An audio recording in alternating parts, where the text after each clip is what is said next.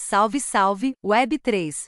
Seja bem-vinda ao Bloco Café 50, e há 50 semanas entregando conteúdo inédito e exclusivo para você. E como se não fosse motivo suficiente para comemorar, este bloco também abre o mês de aniversário do Bloco Café, um ano nas pistas. Por isso, a programação de setembro está para lá de especial e espero você para celebrarmos juntos. Bom, o primeiro bloco deste novo ciclo recebe uma mulher forte que saiu do interior de Minas Gerais com uma mochila nas costas e foi parar na revista Forbes, como destaque do empreendedorismo feminino. Ela revela os bastidores de onde tudo começou há três anos com o canal Beat das Minas, que até hoje é um dos poucos que abordam criptoeconomia focada para as mulheres. Também falamos de Creators Economy, da sua Start Up, de produtores de conteúdo e, claro, a sua bagagem com investidores de capital, revelando ótimas dicas de como preparar o seu melhor pitch. Preparada? Então pegue o seu café e vamos falar de blockchain.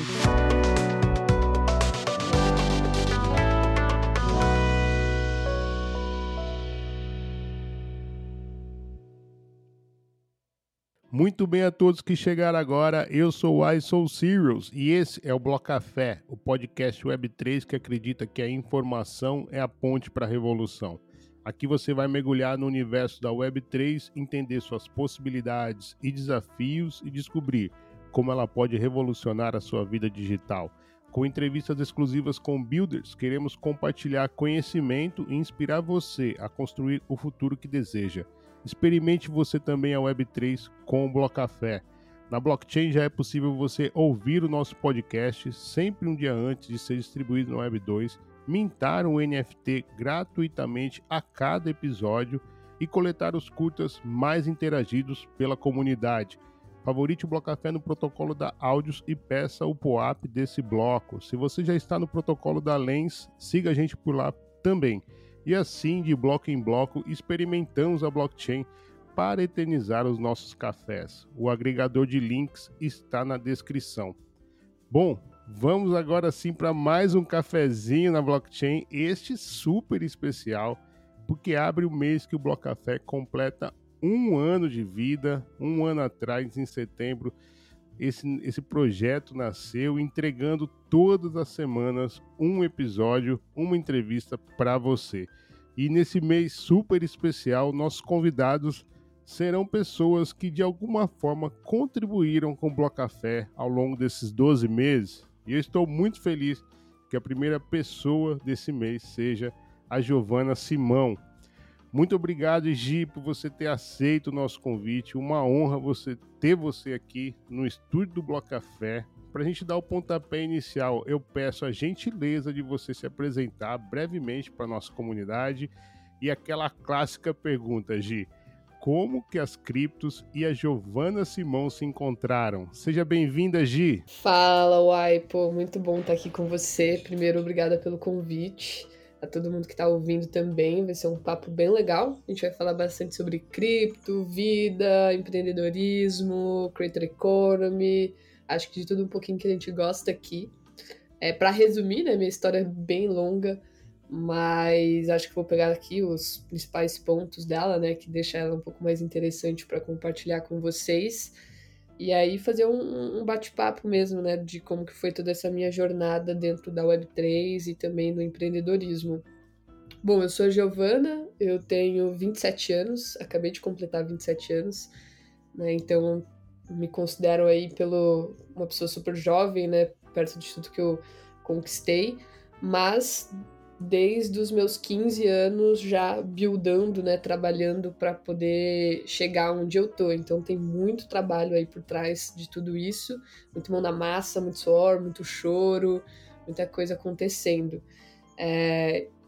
E por, por conta disso tudo, né, eu saí do interior de Minas Gerais, então aí a gente é quase parentesco do Uai aí.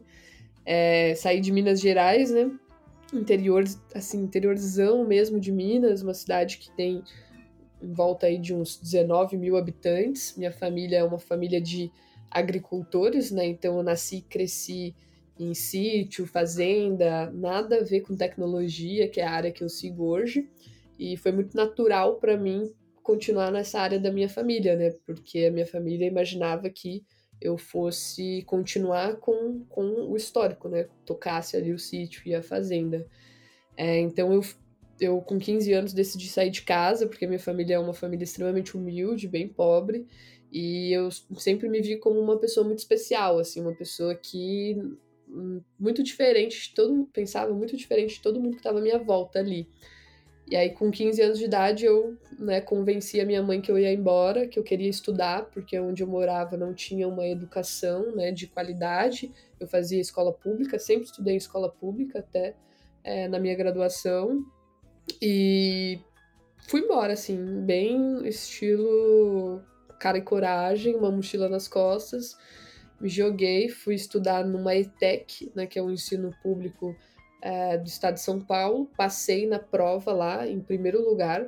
Então isso para mim foi um, um gás assim de, opa, eu acho que é um sinal realmente de que eu sou especial, né? Porque mesmo estando onde eu estou, uma cidade de 19 mil habitantes, sem estudo nenhum, eu passei em primeiro lugar, estudando sozinha, tem alguma coisa aí. E aí, né, é, como eu não tinha dinheiro, eu estudava período integral e trabalhava à noite. Então, com 15 anos, me veio um senso de responsabilidade muito grande, ter que estudar e trabalhar. É... Saí de, desse, desse ensino técnico também, né, sempre querendo o melhor. Eu decidi que eu queria estudar na USP, né, na Universidade de São Paulo, mas ainda nesse ramo do agro, né, por conta da minha família, muito com essa influência. Então, eu fui fazer agronomia na USP, no campus de Piracicaba, né, no campus da Exalc, é, Escola Agrícola, Escola Superior Agrícola Luiz Queiroz. Fiz seis anos de graduação lá e lá foi o meu primeiro contato com cripto. Então, como era uma universidade que tinha vários cursos de economia, administração, e eu sempre gostei muito de entender algumas coisas relacionadas à política, à macroeconomia, o que estava por trás de toda a, a história né, do mundo, sempre gostei muito dessa parte de biografias. Eu participava de alguns grupos de macroeconomia em que assuntos como Bitcoin, blockchain, tokenização era muito assim. Toda reunião a gente fazia toda semana, na segunda-feira. É, toda reunião a gente falava sobre Bitcoin. E ali eu comecei a ter meus primeiros contatos com isso, né? Eu nunca tinha ouvido falar, mas quando eu comecei a entender, opa, uma moeda digital que é emitida por um sistema matemático, que não tem a influência do homem, né? E comecei a entender essa questão de que o dinheiro, ele é uma alucinação coletiva, eu comecei a pirar, assim, pirar, eu queria estudar aquilo o dia todo. Na época, isso foi em 2015, 2016, então o Bitcoin era extremamente barato, né? Eu acho que era na vou falar alguma besteira aqui, mas no máximo 3 mil reais, era muito barato. E eu pude ver amigos daquela época se transformando em pessoas milionárias porque investiram em Bitcoin naquela época. E aí, né, eu, com essa paixão não tinha com quem eu falar, porque todo mundo né, tá fechado para isso, principalmente na universidade, as pessoas duvidavam muito lá em 2015, né, do que, que era Bitcoin, hoje está bem mais aberto. É, mas eu decidi criar um canal. Falei, cara, eu preciso falar sobre isso. Criei o que é hoje o Beat das Minas, né? Que inclusive foi o meu, meu precursor para chegar onde eu tô hoje. Né, foi ali a minha, a minha escalada, o meu jump, né? Que eu consegui é, ser quem eu sou reconhecida hoje por conta desse canal. E aí o canal, ele inicialmente era no Telegram, né? Um, um canal de comunicação com as pessoas através de mensagens, só que eu me senti ainda muito pouco, assim, né, do que eu podia entregar, porque era só texto. E aí eu falei, putz, mas, sabe, eu quero ensinar, eu quero dar aula, eu quero falar de tudo que eu aprendi, eu quero poder trazer ideias, não só sobre cripto, mas visões de mundo, de economia. E aí criei o meu canal no YouTube, e aí foi tudo muito rápido, né, criei o meu canal no YouTube, criei o meu canal no Instagram, em pouco tempo eu já tinha ali mais de 3 mil seguidores, marcas atrás de mim, e aí, né, entrei para esse mundo do marketing. É, nesse meio tempo, eu estava terminando a minha faculdade, eu estava no TCC ali, então eu fazia é, TCC, finalizava as matérias e ao mesmo tempo, todo tempo vago, eu estava criando conteúdo. De tudo, né? Desde copy dos conteúdos, edição, roteirização, publicação, aquela coisa eu, eu empreendedora, né? É, e saí da faculdade já falando, cara, não quero trabalhar com agro, eu quero tentar ver onde eu consigo chegar com o meu canal, porque realmente é o que me move, é o que me deixa muito feliz de fazer isso. E aí comecei, né, me dei essa, essa janela de tempo, falei, vou voltar a morar com a minha mãe, vou ficar seis meses e se der certo eu vou para esse caminho, se não der eu volto para trabalhar com agro, né. E aí, pô, em seis meses a minha vida mudou, é, comecei a fechar campanhas de marketing grandes, comecei a entender que tinha muito dinheiro no marketing, né, principalmente de finanças e investimentos, é, e aí meu jogo mudou ali, vim embora para Floripa e aqui em Florianópolis, que é onde eu moro hoje, eu me conectei 100% à rede de empresas em Web3, Venture Capitals, é, comecei a entrar para esse universo de startups, tecnologia pura mesmo, gente que está construindo coisa fantástica, assim, é, para cara, pessoas que estão mudando o Brasil e tá nesse meio, assim, me motivou muito a criar as minhas empresas, né? Então hoje, hoje o Bit das Minas é uma empresa, eu tenho uma agência de influenciadores que é a Alga, né? Que a gente agencia aí cerca de 60 influenciadores de finanças e Web3. E a Cobogo, né, que a gente vai contar um pouquinho também, que foi a minha startup de Creator Economy e por que que eu entrei nessa tese.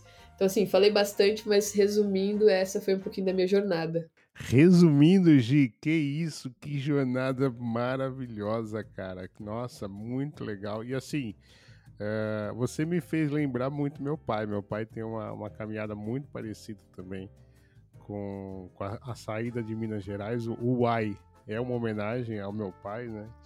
E então, muito legal. É, parabéns, né? A gente vai falar bastante um pouco dessas caminhadas, mas vamos. Eu me perdi, até me perdi na cronologia aqui. Vamos lá, Gi.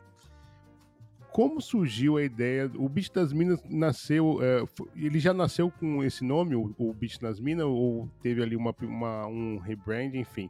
Mas que ano que foi essa ideia do Beat das Minas? E conta pra gente, assim, como que surgiu a ideia, é, os bastidores, assim, tipo, pô, da onde surgiu a necessidade? Pô, cara, é isso daqui, vou fazer um YouTube.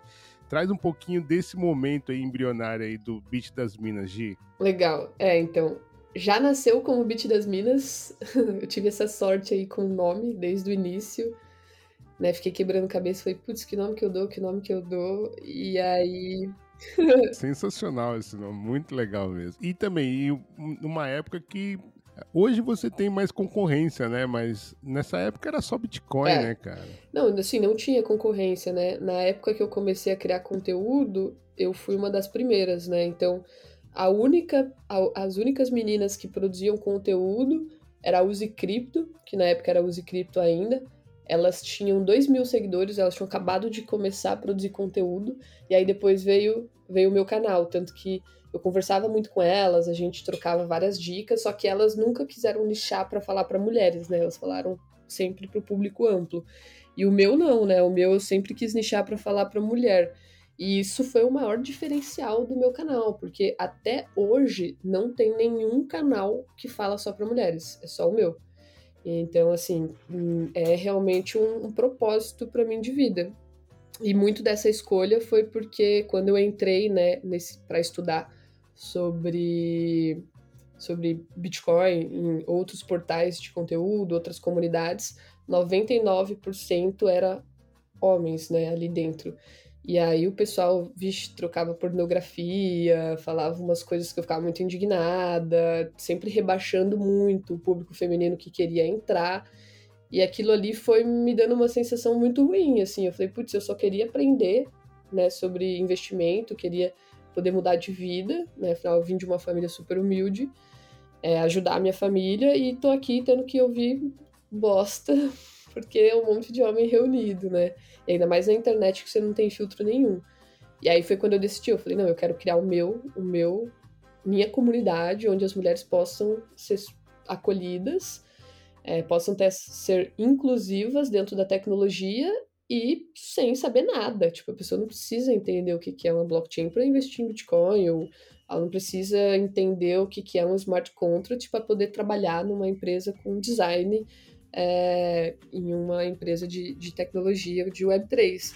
Então isso foi o que me motivou, assim, eu falei, putz, eu quero realmente criar uma comunidade acolhedora onde eu gostaria de ter caído quando eu comecei nesse mercado. E aí foi aí que surgiu o nome, né? Falei bit de brincar ali, né, de Bitcoin, né, e das minas para trazer essa coisa meio informal, assim, né, tipo essa coisa da brincadeira das minas, das manas, é, pô, ser super inclusivo, público LGBT, trans, negro, cara, tipo, é para realmente ser essa pegada inclusiva. E quando a gente vai para o mercado financeiro, é tudo muito quadrado, né? Não é, a gente não fala de inclusão, pelo contrário, as pessoas se sentem muito excluídas, né? Esse público de mulheres, trans, é, a galera mais pobre, LGBT, não tem um lugar onde eles se sentem confortáveis para aprender sobre dinheiro, para aprender sobre finanças, organização financeira é, e poder falar da realidade deles ali. Então é esse público que eu quero pegar. E o legal é que ninguém tá de olho para isso, né? Tá todo mundo ali focando na, no branco, hétero, cis ali do mercado financeiro. E por isso que a gente tem um reflexo de só 5% da população investir, né? Então, assim, é, pelo contrário, quero pegar os outros 95, tenho zero interesse nesse outro público, e esse é um pouco do, do meu objetivo. E é, esse é o propósito, assim, do, do Beat das Minas, né? Gi, essa tua abordagem, imagino que também seja um, uma consequência, talvez, né, do fato, por exemplo, as mulheres precisarem cuidarem melhor dos seus dinheiros, né, por conta de uma independência financeira, é, por conta de é, até ter hábitos mais conservadores. Você acha, você também identificou isso? Você acha que você precisou direcionar os conteúdos para essas estratégias? Pode trazer um pouquinho desse, desse preparo no, no teu roteiro para um público nichado que na verdade não é nem tão pequeno, né? Nós estamos falando da maioria da população brasileira. Enfim, traz um pouquinho dessa, desse momento assim de criação do roteiro, enfim, para o teu conteúdo, teu público. É, essa pergunta é bem interessante, porque eu acho que produção de conteúdo é muito teste, né? Você vai testando, testando e encontrando qual é a forma que o seu público gosta, qual é a forma que gera mais interação. Mas um, um dos motivos de eu ter nichado foi isso, né? Para pegar o público mais amplo, muito por conta de propósito também, né? De querer fazer algo que eu gostaria de ter, por onde eu gostaria de ter entrado, a porta ali, né? Que acho que todo mundo deve começar de uma forma bem acolhedora. E também por reflexo em questão é, de dinheiro e mulheres, né? Então, pô, depois que eu comecei a nichar para mulher, é, eu comecei a receber muitos, muitos relatos de mulheres que conseguiram sair de relacionamentos abusivos, de mulher que conseguiu comprar sua casa própria, é, nossa, assim, relatos muito legais de pessoas que depois fizeram o meu curso ou aprenderam comigo ali pelo Instagram e pela comunidade, que mudou total a sua relação com o dinheiro e hoje tem uma relação super saudável e a gente sabe que, né, se você está num momento super difícil e dinheiro não for uma preocupação para você, isso é um baita privilégio. Né? Então, se você é, foi mandado embora do trabalho ou alguém morreu, alguém importante da sua família, ou ah, você terminou um casamento, um relacionamento que foi muito complicado ou difícil para você, ou você amava muito a pessoa, sua cabeça fica maluca, né? Você fica totalmente fora do ar. E uma das coisas, pô, se você tá nesse momento super difícil, dinheiro não ser um problema para você, né? Você poder né, se cuidar, pelo contrário, pagar uma terapia, né? Poder começar um exercício físico novo. Então, isso é um baita privilégio que poucas pessoas têm acesso, né? Quem tem acesso, na verdade, é quem tem mais grana. Então, assim, acho que é, esse, é isso que me motivou muito a nichar. Tanto que recentemente eu fui num podrão aqui perto de casa comer um lanche. Né? Pra quem não sabe, podrão é, é aquele lanche de rua, assim, né? Bem simples. Você come lá aquele, aquele gostinho gostoso, né? Daquele lanche de, de rua.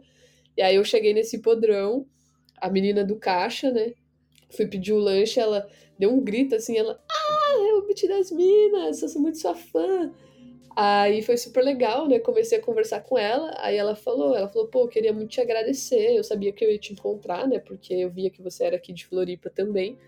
Mas estou super feliz de te encontrar porque eu te acompanho desde o início e você foi uma das pessoas que me ensinou sobre dinheiro E eu tava num relacionamento super abusivo, né, que eu sofria bastante, e depois que eu comecei a aprender com você sobre dinheiro, eu comecei a guardar dinheiro para sair desse meu relacionamento, para eu poder ter dinheiro e bancar minha saída e falar: não, agora estou saindo desse relacionamento e vou morar sozinha.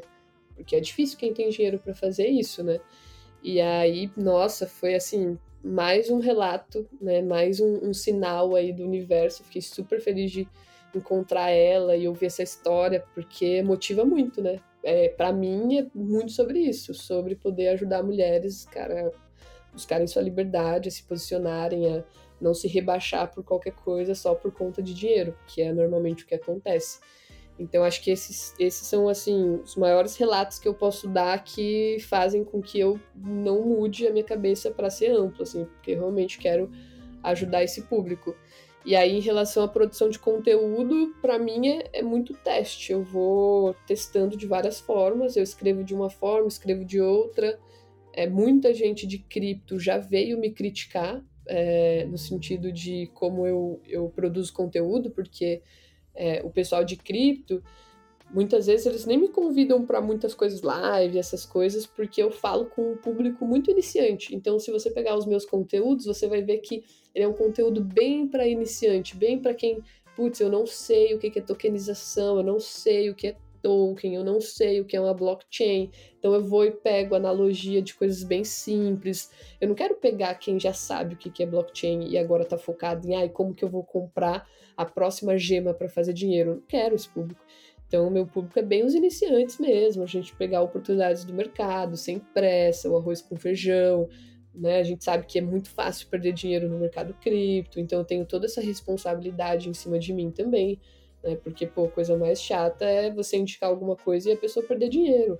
Isso tem que tomar muito cuidado, porque qualquer coisa que você fala, as pessoas são malucas e vão lá e colocam todo o dinheiro dela naquele negócio, né? Porque só porque você falou. Então tem muita responsabilidade em cima da gente como criador de conteúdo de finanças, né? E, e aí para mim é muito isso. Eu, eu realmente vou para essa linguagem bem simples, bem para iniciante e aí venho com uma pegada de humor, né? Brincar um pouquinho com a linguagem da rua ali. Então, é, falo mana, falo todo o meu, todo meu conteúdo, né? Eu chamo as minhas seguidoras de manas, falo bom dia, mana. E aí, mana, já comprou seu Bitcoin? Qual é sua, qual é a sua dúvida? Então, eu venho com essa linguagem muito de opa, somos amigas, né? Tô próxima aqui de você, porque hoje em dia as pessoas elas gostam de acompanhar como se ela fosse amiga, né, daquele influenciador, é o maior diferencial. Então tento puxar bastante para isso. E o que dá certo, o que errado é muito teste, assim. Então tento pegar conteúdo sempre para iniciante. Olha, você já foi lembrado aqui no Bloco Café, G, num episódio da Guta Nascimento. É, nós falávamos sobre equidade de gênero e a Guta trouxe que é, para ela, para ela, né, somente será atingida a equidade de gênero quando ela ver proporcionalidade entre CEOs de startups. Né? Inclusive, na hora eu até lembrei imediatamente de ti e, e a citei no episódio, foi bem bacana a, a, citação. A Guta tem um enorme carinho por ti. É, e aí, Gi, como você vê que a Web3 caminha para essa equidade? Boa, essa pergunta é muito boa e muito desafiadora, né? É, até eu, quando eu entrei para esse universo de startup, eu participei de vários programas de aceleração, né? Em que eles pegam uma startup que está começando, founders que estão começando nessa jornada, e passa por uma série de mentorias para te auxiliar nessa jornada do empreendedorismo, porque é uma startup mega, mega difícil, né? Você tem muitos desafios ao longo desses anos. E a gente passou por um programa de aceleração né? No caso, eu passei, né? Eu é, passei pelo programa da Astela, que era um programa destinado só às mulheres, né? Só mulher founder de startup podia participar. E foi o primeiro batch, foi, foram 40 mulheres. Foi muito legal, foram oito semanas ali de aceleração. E um dado, assim, que me chocou bastante, que elas trouxeram logo no, no, na primeira mentoria, porque na primeira mentoria foi focada em trazer os dados, né, o porquê que eles decidiram fazer esse bet só com mulheres, é que apenas 4%, olha esse dado, que loucura, 4% de todas as empresas do mundo têm mulher como fundadora.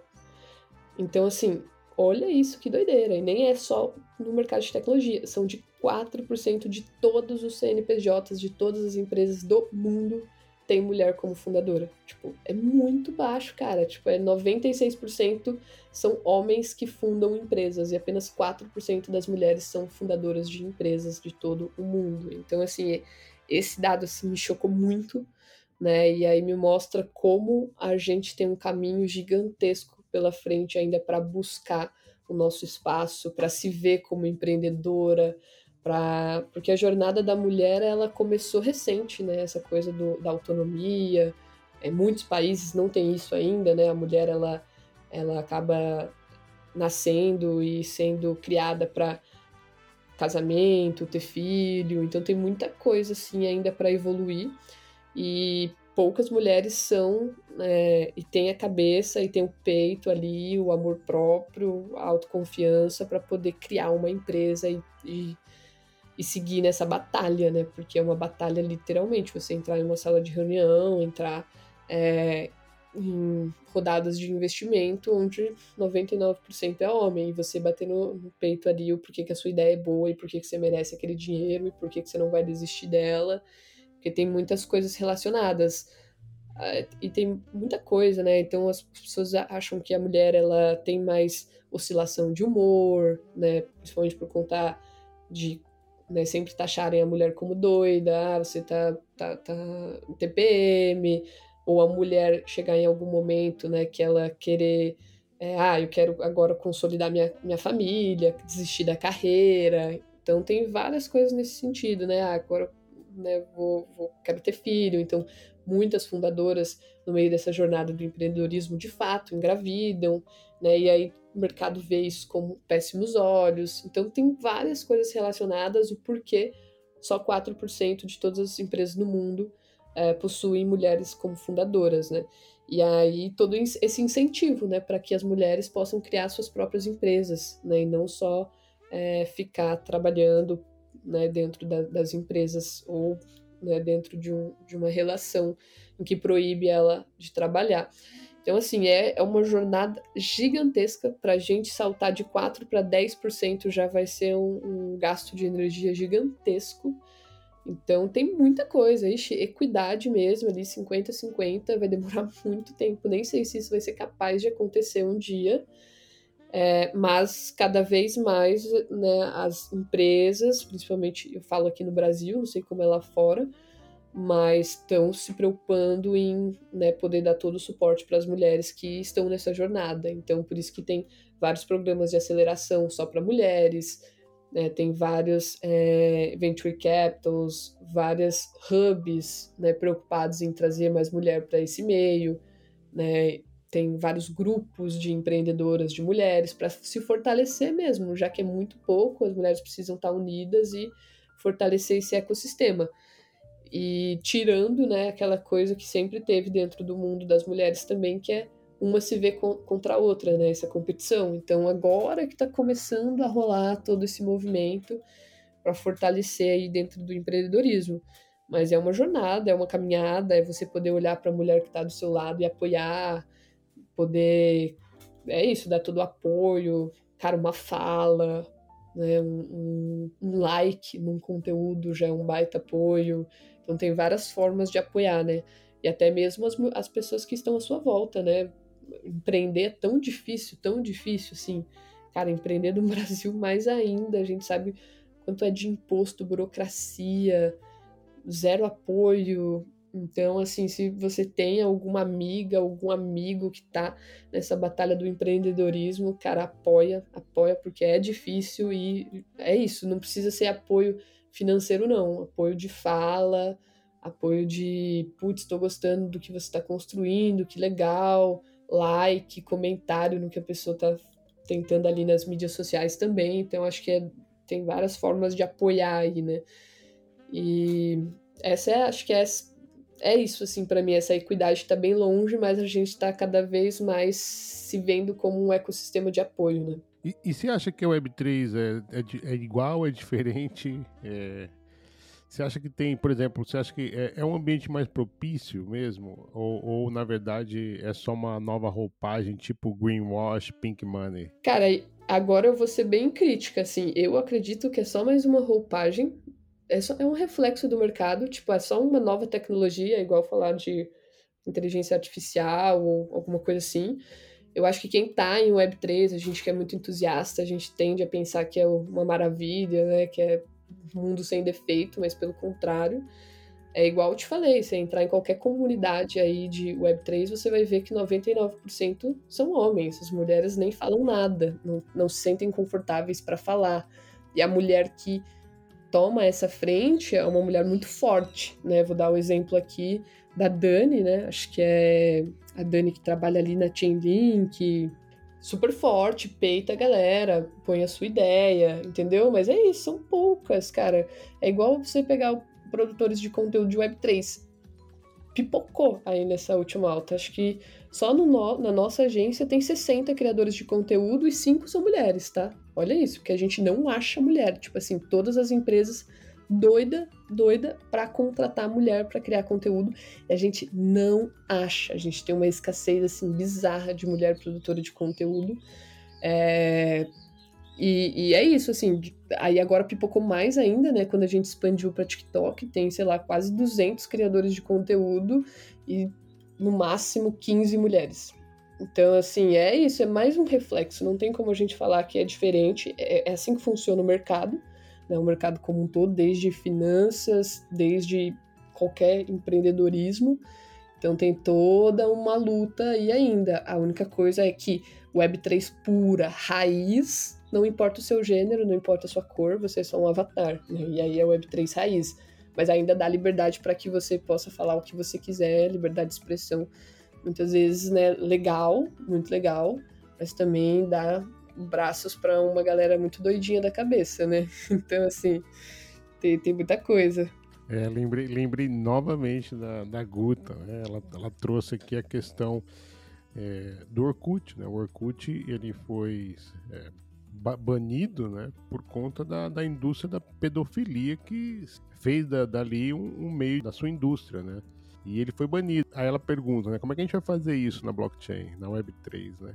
Bom, você, desde, desde a da primeira. Aliás, que maneira, cara. A gente tá 30 minutos aqui e cada vez, cada resposta que você tá. Porra, acertei mesmo na convidada aqui de abrir uh, esse mês tão especial pro Pó Café. Muito legal esse papo que a gente tá trocando aqui, Gi.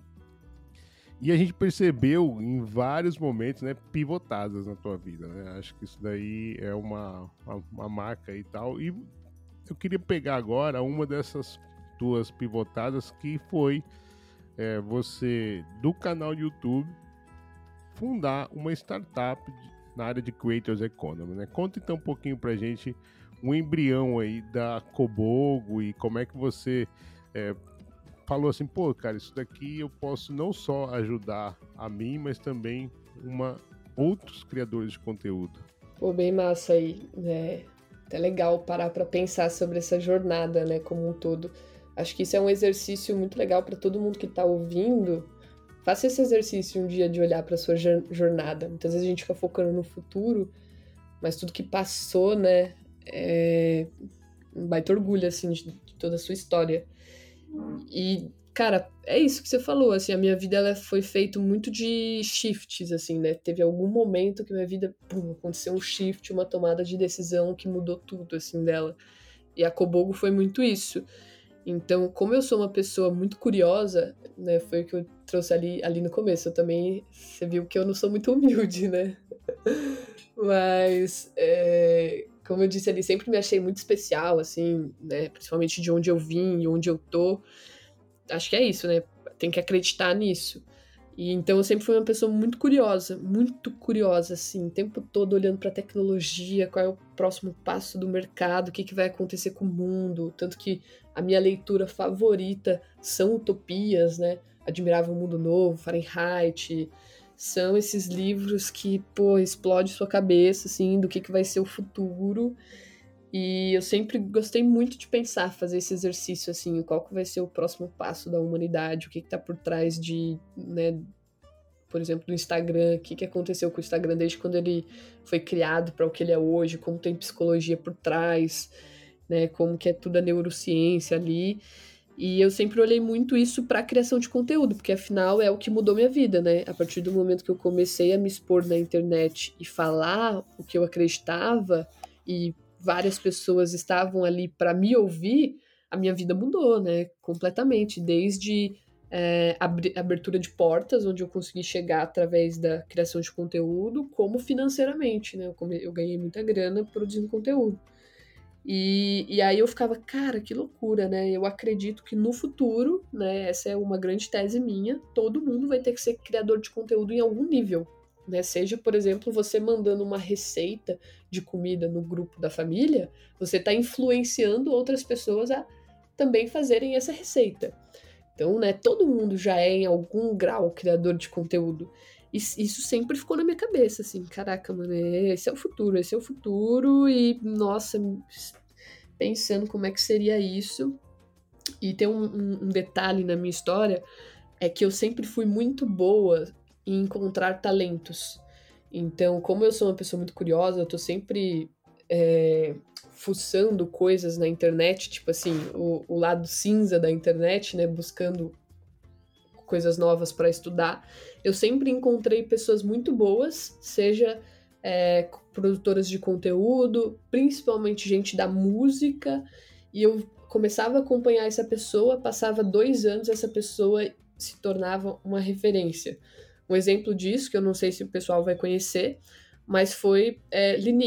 Lineker, eu acompanhava né, a Lineker no YouTube produzindo vídeos cantando há, putz, muito antes de se tornar famosa, muito antes. E eu olhava ela cantando ali, eu falava, puta, essa pessoa vai explodir. Eu não tenho dúvidas de que essa pessoa, a hora que ela for descoberta por uma produtora, ela vai assim ganhar o mercado pela voz, pelo jeito, por tudo, pela música, pela composição. E assim, eu tinha essa certeza dentro de mim. E foi o que aconteceu, né? Lineker ganhou palco, ganhou Brasil lá fora no jazz, assim, então bizarro o que aconteceu. E aí outros, outros que foram assim também foi, por exemplo, é...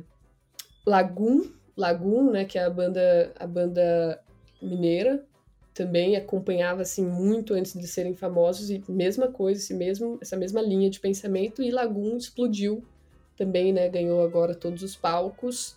Então tem algumas pessoas que eu acompanho assim, tanto na ciência como na música, porque música é uma coisa muito importante para mim.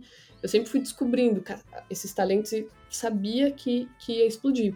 E aí sempre ficava muito isso na minha cabeça. Eu falava, putz, se tivesse alguma forma de eu apoiar essas pessoas que eu acredito muito, né? Por exemplo, se eu pudesse ter olhado para Lineker lá naquela época e pudesse de alguma forma ter colocado mil reais, sei lá, 100 reais que fosse, e ter surfado esse crescimento com ela, porque eu sabia que ela ia ser famosa, né? Então eu, eu ia poder participar desse crescimento e não só ficar assistindo e compartilhando os vídeos, que é uma forma de ajudar também, né? E aí foi isso que ficava na minha cabeça. Eu falava, cara, eu acho que esse é o futuro. Eu acho que os fãs, os seguidores, eles estão indo para uma, uma visão de que eles não querem mais só ajudar no sentido de comentar alguma coisa, compartilhar um conteúdo, dar um like. Você é tão fã daquela pessoa, você se sente tão amiga daquela pessoa e quer realmente vê-la prosperar que você seria capaz de investir nela, né? Porque, putz, se eu pudesse investir na Boca Rosa hoje, que essa mulher para mim é um gênio do empreendedorismo e da criação de conteúdo, e eu pudesse ganhar dinheiro com a Boca Rosa, eu faria, entendeu? E aí eu fiquei muito com isso na cabeça, que é a mesma coisa do time de futebol, né? Que você tem ali as pessoas alucinadas por time de futebol, a ponto das pessoas serem fãs de carteirinha, esse nome, né? Fã de carteirinha, assinar, comprar camiseta, fazer tudo por um clube. E é a mesma coisa que os fãs fazem com artistas, com criadores de conteúdo, que as pessoas conseguem gerar essa sensação né, no fã ali. E o fã investir. E, pô, que coisa mais linda isso, né? Você gostar de uma pessoa sem nunca ter visto ela presencial só pelo que ela te ensina ali. E muitas vezes porque ela, a pessoa muda a sua vida, né? Assim como, como eu partilhei aqui que várias, eu já recebi relato de várias pessoas que conseguiram conquistar o seu sonho porque fez o meu curso. Então, assim, Né? E, se, e se eu pudesse falar, galera, investe em mim agora, né, no sentido de vocês vão poder crescer junto comigo, eu tenho certeza que uma jornada de pessoas investiria. E aí esse, isso foi algo que sempre ficou na minha cabeça. E aí, quando eu conheci o Pedro e o Rafa, né, que inclusive estão em Cobogo hoje, eu acabei de me desligar, tem umas três semanas. O Pedro e o Rafa estão lá. Eles foram é, os primeiros fundadores né, da Cobogo. Eles já estavam nessa jornada da Cobogo fazia ali uns seis meses, quebrando cabeça também. Mas eles não, eles não tinham essa, essa presença é, de palco, né, no sentido, ele, nenhum deles eram criadores de conteúdo, nenhum deles trabalhavam com marketing, nenhum deles entendia o mercado e viveu o mercado de creator economy, e também é, empreendedorismo, né?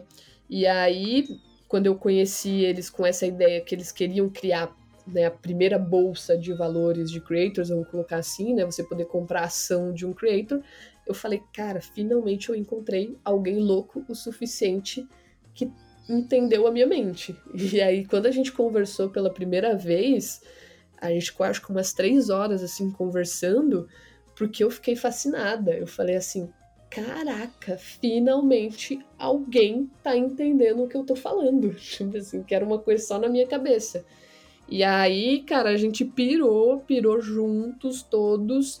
O André, né, por ser meu sócio na Alga, veio também né? E aí a gente falou, cara, vamos construir isso juntos, vamos fazer é, isso acontecer, né? Começamos a trabalhar juntos com, em sociedade e nisso se passou um ano, né? E aí eu fiquei um ano trabalhando ali em Cobogo com inicialmente essa tese, mas ao longo desse um ano, principalmente por captação de investimento, a gente teve que pivotar essa tese várias vezes. Né? Então a tese ela foi se modificando ao longo de vários meses a ponto de para mim não fazer mais sentido estar tá dentro da empresa, né? Porque a minha, o que eu acredito é o que eu acabei de contar aqui, né? Que é essa parte de você poder ter participação no lucro e no crescimento daquele influenciador. Então essa é a minha visão, é o que eu acredito, e a empresa foi caminhando para uma outra visão muito diferente dessa. E aí eu falei, cara, não é nisso que eu quero trabalhar os meus os próximos anos da minha vida né? Se falasse, ah, você vai trabalhar 10 anos nessa visão que estava indo para uma visão muito de educação, de ensinar os creators a serem empreendedores, né? Eu acho super massa, mas não é o que me motiva em propósito a querer passar 10 anos da minha vida fazendo isso. O que me motivava era outra ideia, né? E é muito o que eu falei sempre aqui. Eu sou movida por propósito, por realmente o que eu gosto de fazer e o que eu amo fazer. Se eu não tiver tesão no que eu tô fazendo, eu não vou fazer bem. Pelo contrário, eu vou atrapalhar o fluxo de todo mundo. E aí eu falei, cara, eu prefiro sair, me desligar e fazer o que me dá tesão, que é, por exemplo, o que eu faço ali no Beat das Minas, e deixar essa ideia guardadinha para algum momento, ou se alguém fazer, massa também. Mas, assim, eu tenho certeza que, como eu tenho essa cabeça, essa visão empreendedora, em algum momento eu vou empreender de novo. Né? E agora, entendendo muito mais esse universo de startup do que quando eu entrei. Então, acho que essa foi um pouquinho da, da jornada com a Cobogo ali, né? Eu abri um episódio né, dizendo pessoas importantes estariam aqui no Bloco Café durante esse mês, né? E isso foi muito por conta do desafio Cobogo e até acho que talvez foi aí um, um explica um pouco essa, a, essa pivotada da, da Kobogo. Eu sempre vi o desafio Kobogo como assim uma você juntar, aglomerar ali uma, uma galera para fazer uma seleção de alguns, entendeu? Para essa estratégia que você estava falando de, é, de investir mesmo tal em, em, criadores ao invés de educar os criadores, enfim. É, Gi, Vamos falar um pouquinho do desafio Kobogo, então. Acho que já, você já viu que não é muito da praia, mas acho que foi uma, uma passagem bem bacana ali. Pelo menos para mim foi muito marcante aquela troca, aquela energia toda, enfim. Conta pra gente do, do lado de você também, como foi esse desafio Kobogo para você. Legal, legal. É exatamente isso, né? O desafio Kobogo, a gente ainda estava na ideia do investimento, né? Tanto que a gente investiu 20 mil reais na Emanuela e mais três meses de mentoria que inclusive estão rolando até agora, né? para acelerar o negócio dela lá. Então, o desafio Kobogo, para quem não conhece também, é, a gente desenhou um modelo, basicamente de aceleração, assim como as startups passam, né? Então, como eu comentei, a gente passou por vários programas de aceleração, onde que normalmente você é, seleciona algumas empresas, algumas startups para passar por uma série, uma trilha de aprendizados que vão fazer com que você tenha uma visão melhor sobre o seu negócio, que você consiga escalar, que você consiga resolver as suas dores. Então a gente fez esse mesmo modelo de um programa de aceleração para criadores, criadores de conteúdo. Então a gente desenhou ali oito aulas, né, oito encontros ao vivo que aconteceram pelo Discord, onde a gente ensinou um modelo de empreendedorismo para os criadores, porque os criadores muitas vezes eles é, vão executando coisas, que é normal, muita coisa, né? Para ser criador é muito difícil, tem muita coisa para você fazer e aprender sozinho, principalmente se você não tem dinheiro para crescer em equipe. Então ele é um empreendedor, um empreendedor nato, quem é criador de conteúdo, mas não tem acesso ao que os empreendedores têm de fluxo de caixa, gestão de equipe, desenhar um Golden Circle, o propósito da sua empresa, entender fluxos, de metodologias ágeis para facilitar a sua vida. Então, várias coisas que poderiam fazer a empresa do criador, né? Como eu disse aqui, o Bit das Minas hoje é uma empresa. Então, como é que eu faço o Bit das Minas se comportar como uma empresa, desde o CNPJ, jurídico, contabilidade, gestão de equipe, as metodologias, o meu modelo de negócio, eu poder captar investimento, né, mesmo como criadora, poder produtizar, né, é, fazer um roadmap dos próximos anos. Então, tudo isso dentro da minha empresa Bit das Minas, que tem eu como rosto criando conteúdo. Então, é uma empresa, é um backstage que tem ali por trás. E aí a gente desenhou essas oito aulas né, para poder entender um primeiro contato ali com os criadores quais eram as dores. E aí para mim essa foi a maior maior aprendizado assim, porque a gente desenhou toda essa ideia da nossa mente. As oito aulas, quem pensou nelas foi o André, né? Foi um dia que ele desenhou todo, todo esse modelo e até ele tem mais autoridade para poder falar sobre isso, né? E aí, para mim, o, o, maior aprendizado foi esse contato. Então a gente tinha uma coisa na nossa cabeça, né? Porque quem tá criando ali é igual criar conteúdo. Às vezes você acha que você entende o seu público, mas você pô, tirou da sua cabeça. Você precisa ouvir deles. Então foi o primeiro contato que a gente teve com vocês, assim, com os criadores, de ouvir. Então ouvir quais eram as dores. Pô, muita gente nunca tinha ouvido falar de nada do que a gente estava falando ali. Então tem muitas coisas para nivelar colocar. É, a gente colocou 120 pessoas que participaram, né? 120 pessoas ali que chegaram à etapa final. É, imagina, para nivelar ali o, o, o, conteúdo de todo mundo. Então foi assim um aprendizado incrível de entender as dores, entender como o criador de conteúdo é guerreiro, batalhador, tem um sonho, e tá aprendendo também. Então foi muito legal. E no final, né, é, a gente ia colocar 20 mil reais na, em uma pessoa, né, em um perfil, e mais três meses de acompanhamento com os sócios, né, com os fundadores, para olhar para o negócio como um todo e poder ajudar a escalar esse, esse negócio. E aí foi muito legal, porque no final a gente recebeu uma série de vídeos que cada um contou a sua história, a sua jornada na criação de conteúdo. E, cara, os vídeos, assim, foi muito, muito massa, porque, nossa, é, eu não tava esperando aquela qualidade, assim. Todo mundo se esforçou muito, contou a sua história, cada um fez do seu jeito, dava para ver a personalidade de cada um no vídeo. Nossa, foi assim muito lindo mesmo, assim. Teve um vídeo que eu super chorei, assim, cara. Teve vídeo que me tocou. A história do Baby Dodge, eu acho que era é, do Vinícius, né? Que, pô, ele criou o projeto dele por uma dor, né? De ter perdido as filhas. Então, assim, cara, como dá pra ver que criação de conteúdo é muito sobre a personalidade de uma pessoa, né? Ninguém, tipo, cria conteúdo só porque. Tem pessoa que cria também, né? Mas vai, quer fazer dinheiro, mas sempre é muito atrelado à personalidade das pessoas. Então, assim, foi muito lindo acompanhar tudo isso, essas oito semanas, todo mundo ficando amigo, se apoiando. Ali do Desafio Kobo tiveram pessoas que fecharam parcerias juntas, que se tornaram sócias. Então, assim, foi muito legal acompanhar tudo isso. Aprendi demais, né? E acho que é, é, esse era o modelo, assim, que eu acredito, que eu gosto. É... E foi, assim, não tenho nem o que falar, foi muito legal mesmo.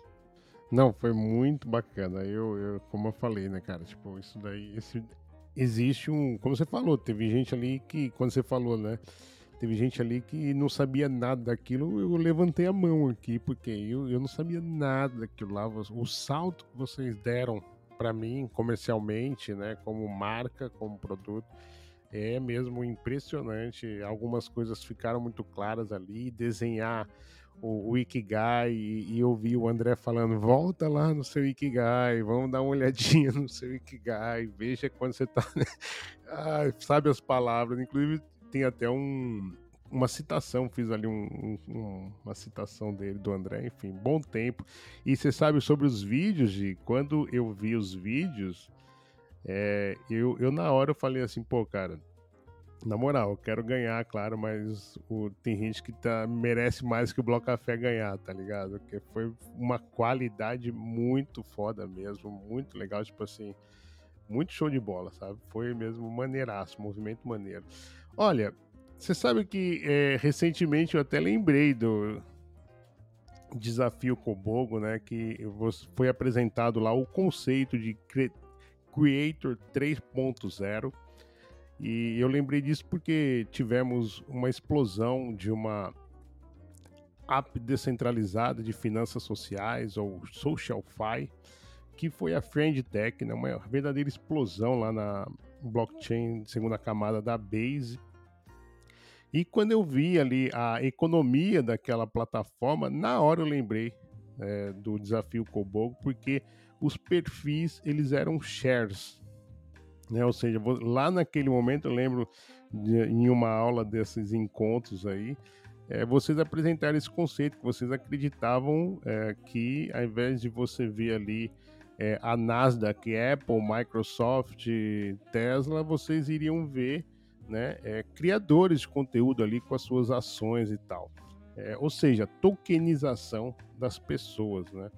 É, vocês, na hora eu falei, pô, isso daí eles estão copiando o que foi apresentado lá na Cobogo. Gi, em que momento nós estamos nessa transição onde os criadores se tornam ativos do mundo real? Muito massa. É, até preciso estudar mais esse protocolo, tá aqui como exercício de casa, né? Poder entender ali o que eles fizeram. É, mas muito legal isso, assim, eu acho que os, os creators eles já são ativos, né? Tanto que surgiu esse termo creator economy, né? Vamos pegar aí o termo economy porque tem dinheiro por trás, né? É uma economia e gira-se muito dinheiro, né, dentro da produção de conteúdo.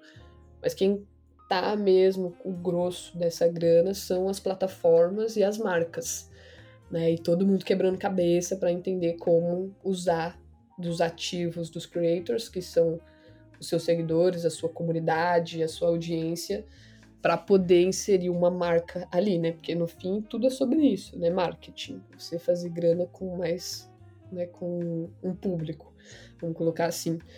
Então, todo mundo quebrando cabeça, marca quebrando cabeça, empresa quebrando cabeça, creator também entendendo como construir tudo isso.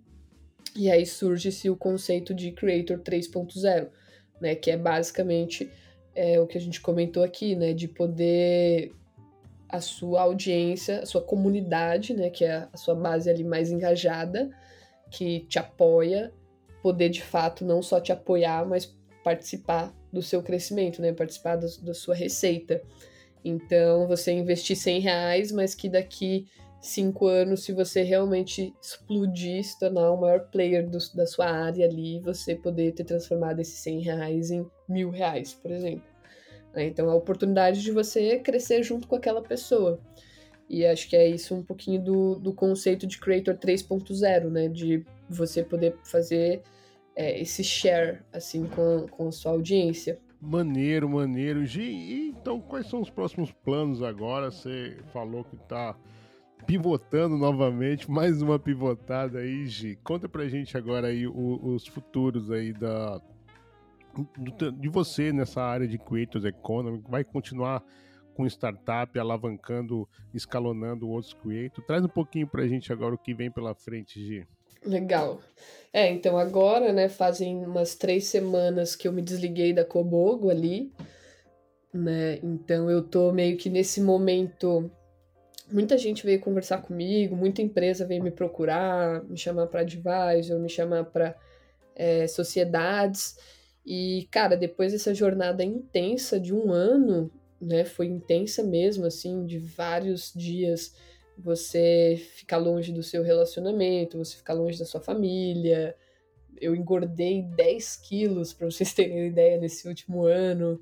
Assim, só realmente focada no trabalho, ele te dá um, uma sugada, assim, mentalmente, né? Então, nesse momento, eu tô bem, assim, deixando é, cair um pouco a realidade, né? Eu tinha uma agenda lotada, agora minha agenda tá bem mais tranquila e pensando qual vai ser o próximo passo, né? Então, eu sei que assim que eu cair de cabeça em algum projeto, é, vai ser exatamente isso, cair de cabeça novamente, dar meu sangue por aquilo, porque essa é uma característica minha, né? E foi exatamente essa característica que me trouxe até hoje, né, aqui pô, sendo destaque na Forbes, né, no 2022. Então, assim, é, é, é, isso, né? Foi o que eu falei, é, o que, é onde eu me acho especial, assim, porque eu tenho uma força muito grande dentro de mim, de que quando eu falo que eu vou fazer alguma coisa, eu faço essa coisa acontecer.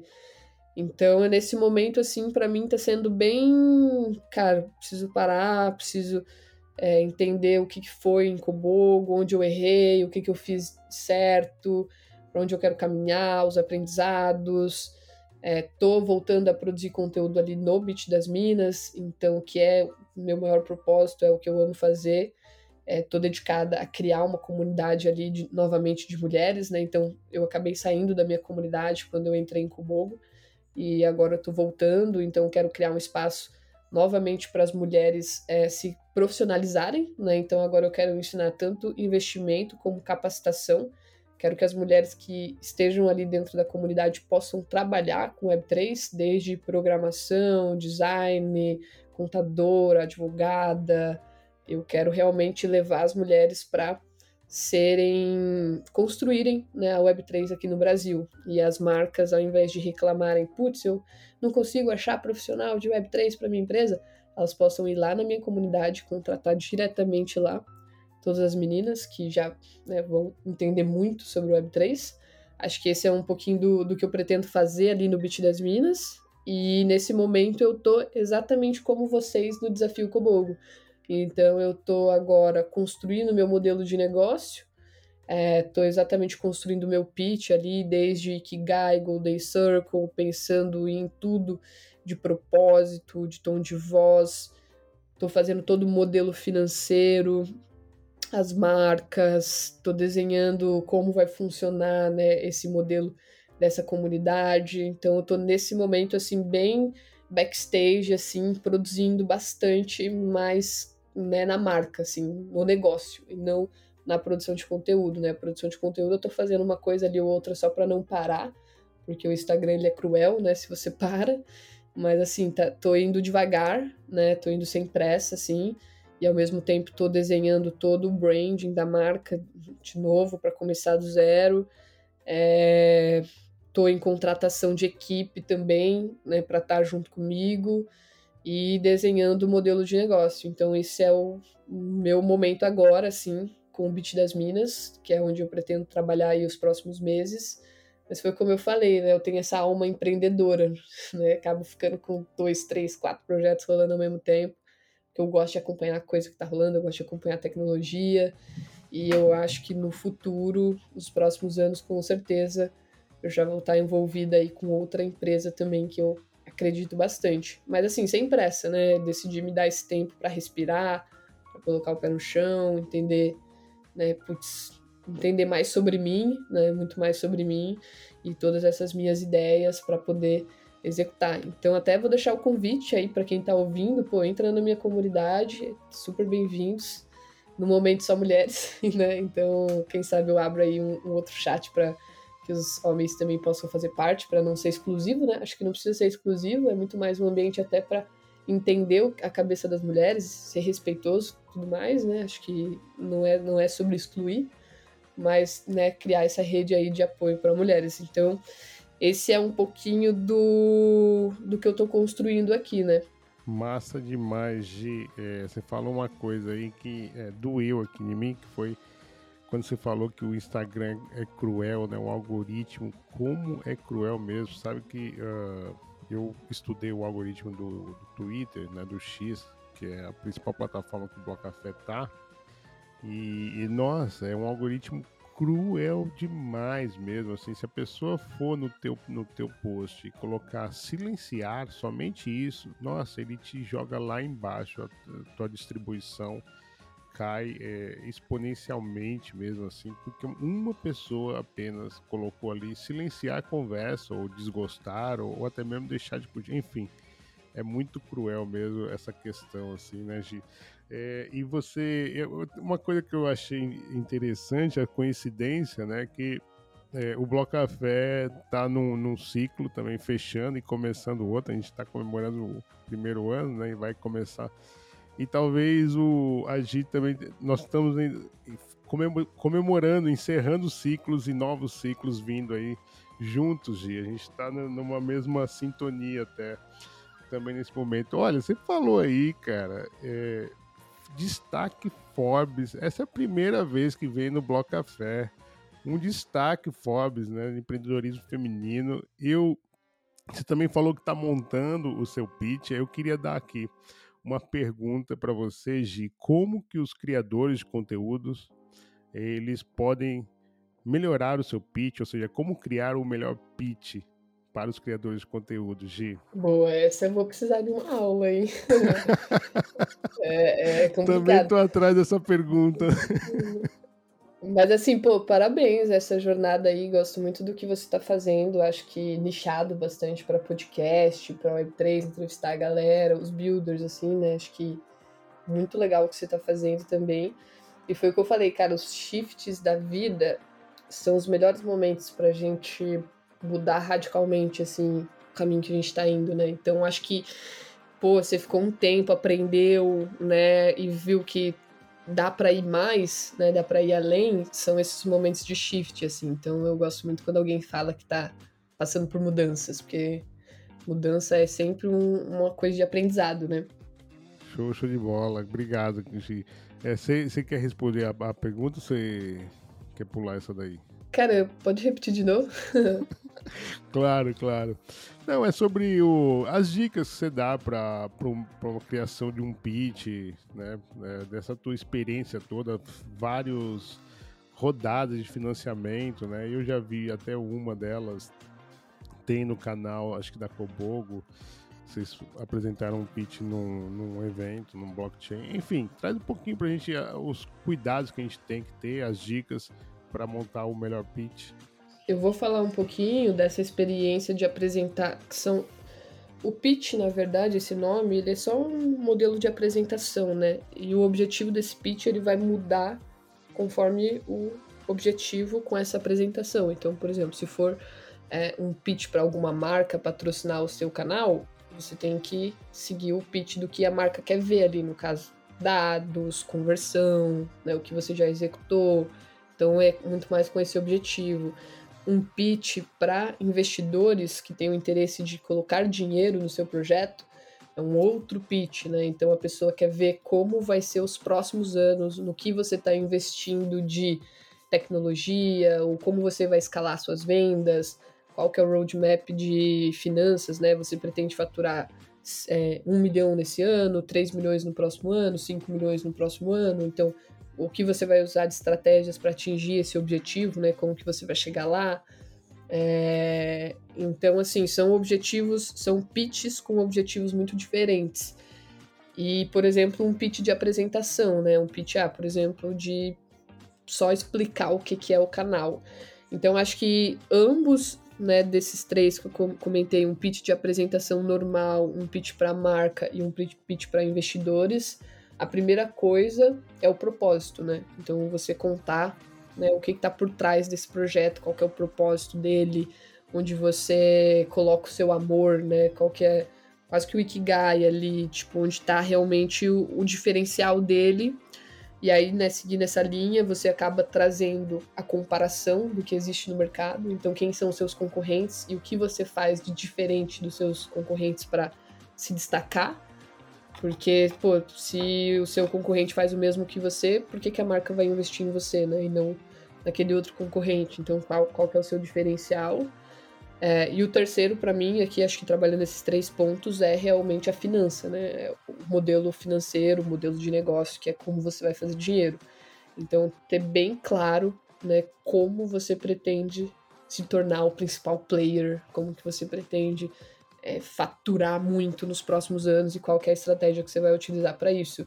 Ah, vai ser Instagram, vai ser produção de conteúdo, ah, vai ser me afiliar com algum outro criador de conteúdo para poder atingir XX público. Ah, eu já faturei um milhão ano passado e esse ano com essas estratégias eu pretendo melhorar e aumentar em 30% o meu faturamento. Então, né, vou utilizar ali algumas ferramentas de automação, vou usar vídeos mais topo de funil, né? E aí você vai explicando é, como que você chegou nessa nessa abordagem e muito pé no chão, né? Porque se você colocar ali no, no documento, na apresentação, que você vai fazer isso, e aí daqui um ano, né, como quando você recebe investimento, você manda relatório mensal para seus investidores e você está muito longe de chegar ali, vira uma red flag, né? Vira uma bandeira vermelha para eles de, opa, a pessoa me vendeu muito mais do que ela é capaz. Então, né, a galera fica meio movimentada assim com você, você vai queimando o seu filme.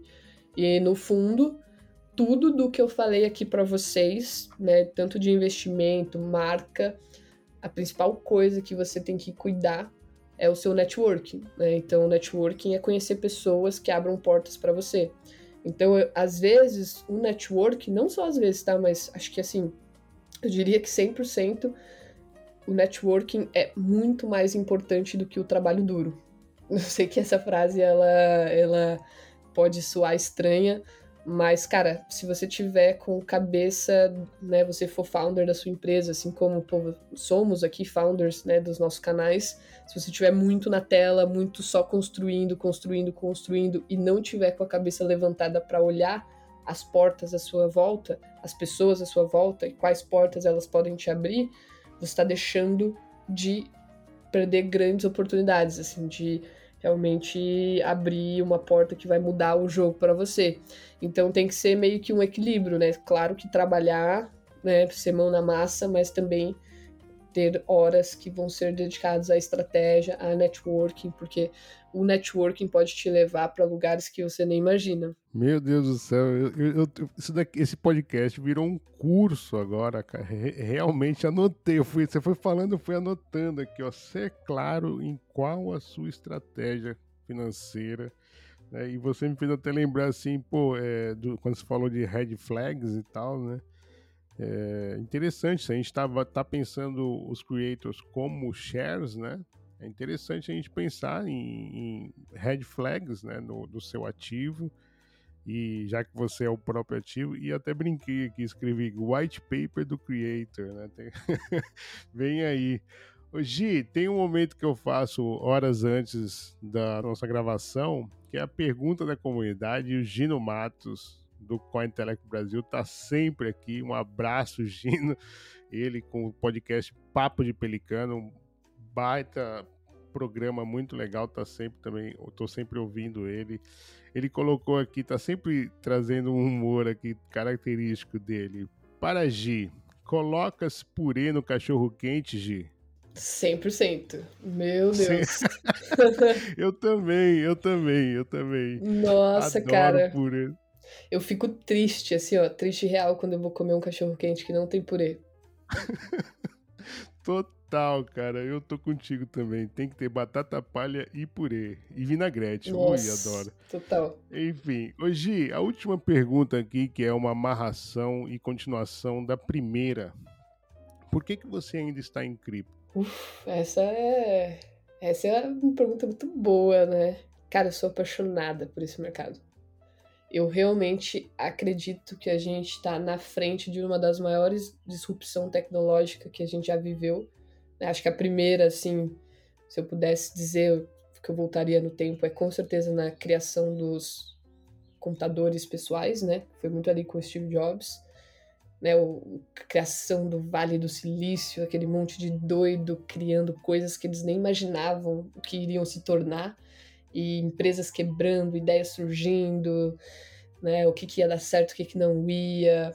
Então, assim, acho que eu sou apaixonado por tecnologia, e eu acho que esse momento, o que a gente está vivendo agora em Web3 é uma dessas disrupções não só tecnológica, né, com que, como que o, que a gente está vendo com blockchain, inteligência artificial, metaverso, que está mudando a forma que a gente que a gente se relaciona né, em sociedade, mas principalmente a disrupção financeira. Né? Então, eu acho que ao longo do, da história, né, desde que a gente surgiu como Homo sapiens, existem várias, vários momentos de shift, assim também, vamos colocar vários momentos de disrupção, em que a forma de troca, seja ela financeira ou não, elas foram acontecendo. Né? Então o dinheiro está sempre em constante mudança, seja através de trocas, seja através do formato, mas ele está sempre acontecendo momentos de disrupção. E esse é mais um, né? É, ingênuo é a gente pensar que o dinheiro ele vai continuar sendo para sempre da forma que a gente viu, né? No caso, ah, dinheiro físico ou mesmo é, dólar, real, né? Inclusive, pô, olha quantas vezes o, real mudou já, né? De, de para chegar na nota real hoje, eu acho que vai mudar ainda muito, porque a gente é um país ainda muito subdesenvolvido. E eu acho que eu, o que a gente está vivendo agora com criptomoeda, principalmente Bitcoin, é mais uma dessas, né? Então a gente está na frente de um sistema de disrupção. Não sei se o Bitcoin vai ser a maior moeda ou vai ser a moeda que todo mundo vai utilizar, mas vai ter alguma coisa aí nesses próximos anos, nesses próximos 20 anos, que vai tornar uma nova forma da sociedade se relacionar com o dinheiro e vai ser 100% digital, né? 100% digital ou né, com os chips aí já na cabeça, alguma coisa, né? Basicamente a gente vai estar tá trocando tempo por dinheiro e cada, sei lá, cada projeto, cada empresa vai ter o seu próprio dinheiro, que é o que já está acontecendo também. Então, acho que assim, é isso. Muita coisa para acontecer, muita oportunidade. É uma tecnologia que não dá para brigar mais, já faz parte do presente né? E vai e tá fazendo revolução, mas muito cuidado, muito cuidado porque é muito novo, né? Tudo muito novo. Então, tipo, projetos que você dá vida que vão ser bons, nossa, daqui um ano esse projeto pode quebrar e nem existir, a pessoa pode sumir com seu dinheiro, porque muito em criptos cria-se dinheiro do nada, né? O dinheiro mágico ali, né? Igual o Nubank que lançou sua criptomoeda e fez mais de 2 bilhões tipo, sem nem existir esse dinheiro, né? Só lançou uma cripto ali deles. Então, assim, é isso. Tem muita oportunidade, muito cuidado, estude muito, né? Faça o arroz e feijão. É, para mim, a revolução. Nossa, é, é super, super apoiado contigo sobre essa, essa revolução digital. A gente não só é, acredita muito nisso também, Gi, como em outubro nós vamos fazer um especial CBDC. Né? Vai ser o mês inteiro, cinco episódios, quatro entrevistas individuais. Depois, no fim, vai ter um painel convidando diferentes atores das CBDCs que a gente também acredita que vai mudar a nossa forma de pagamento, não só entre é, nas finanças individuais e empresariais, mas também entre as nações. Então, é um tema que está vindo com tudo e acho que a gente precisa refletir, trocar ideia sobre isso. A gente, inclusive, é, convidou também representante do Banco Central para estar com a gente. Então, a gente está bem esperançoso, bem bullish.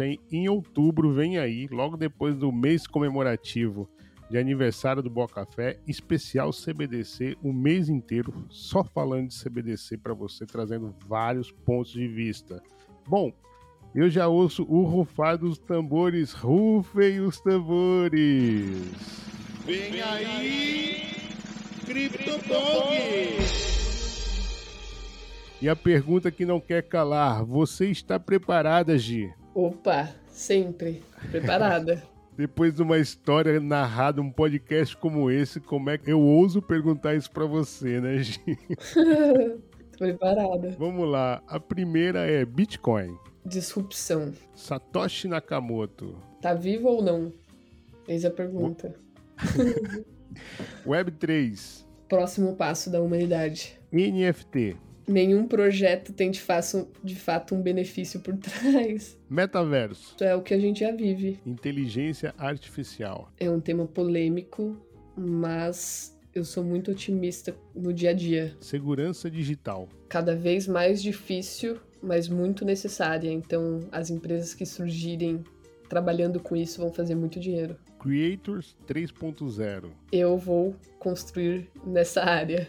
Então, esperem pelo meu nome. Descentralização. Tudo. A vida ela tem que ser descentralizada. O que falta para a adesão popular das criptos é Facilidade. Facilidade, uso no dia a dia, sem nem saber que tá usando. Gi, você tem alguma blockchain preferida? Não, nenhuma. Não me apego muito a isso. E alguma que quer distância? Cara, também não. Não tenho muito isso. Você se considera uma maximalista? Não, nem um pouco. O que foi o colapso da Terra-Luna? Alucinação coletiva. Golpe. E a insolvência da FTX? Mais um dia no mercado cripto. Foda, né? Redes de privacidade. Quero conhecer uma. Boa. Ethereum flipa Bitcoin? Sim, Bit das Minas. meu propósito. Giovana Simão. Uma mulher muito forte. Gi, o que é cripto? Cripto é um, mais uma forma de fazer dinheiro. Então é isso, pessoal. Com mais uma forma de fazermos dinheiro, chegamos ao fim desse episódio. Eu queria agradecer de coração Giovana Simão por essa conversa maravilhosa, muito legal, bem feliz mesmo, abrindo esse mês tão especial pra gente. Eu quero agradecer, desejar sucesso sempre. Tamo junto nessa caminhada. Parabéns por essa sua caminhada até aqui, por tudo que você construiu. É realmente uma história fantástica, muito legal, uma inspiração é, para todo mundo. E muito legal também esse case que você trouxe de você impactando também a vida das manas, como você fala, muito show de bola. Eu quero pedir então, Gi, para a gente caminhar para as considerações finais e contar um pouco para a comunidade aí qual é o melhor jeito de te encontrar. Show, ai. Muito obrigada pelo convite.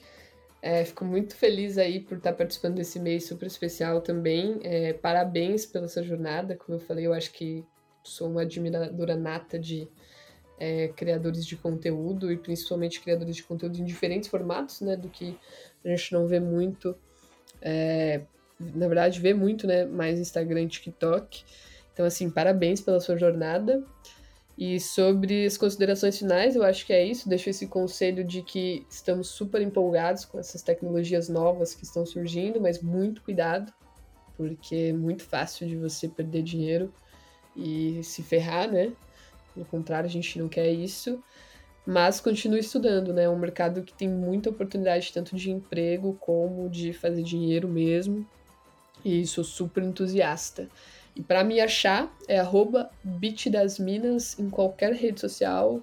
é, LinkedIn, TikTok, Instagram, YouTube, Twitter. Todas, todas são Bit das Minas. Só tomar cuidado com os fakes. Então é só realmente ver se tá o nome certinho, nenhuma letra ou um número a mais. É BIT das Minas. Bit das Minas. Maneiro, maneiro, comunidade. Eu agradeço também o carinho da sua audiência por você estar conosco até aqui. Aliás, obrigado por você estar com a gente nesses 12 meses, completando o ano.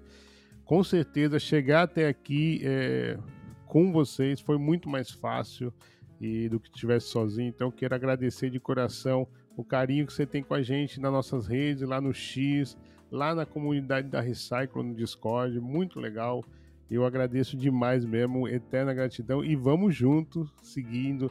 É, vem aí, semana que vem tem mais episódio comemorativo desse mês de setembro. Eu e a Gi vamos ficando por aqui, mas vem aí a Francisca Miguel para trazer uns recadinhos importantes para você nesse mês de setembro. Valeu, pessoal. Até a próxima semana. Tchau, tchau.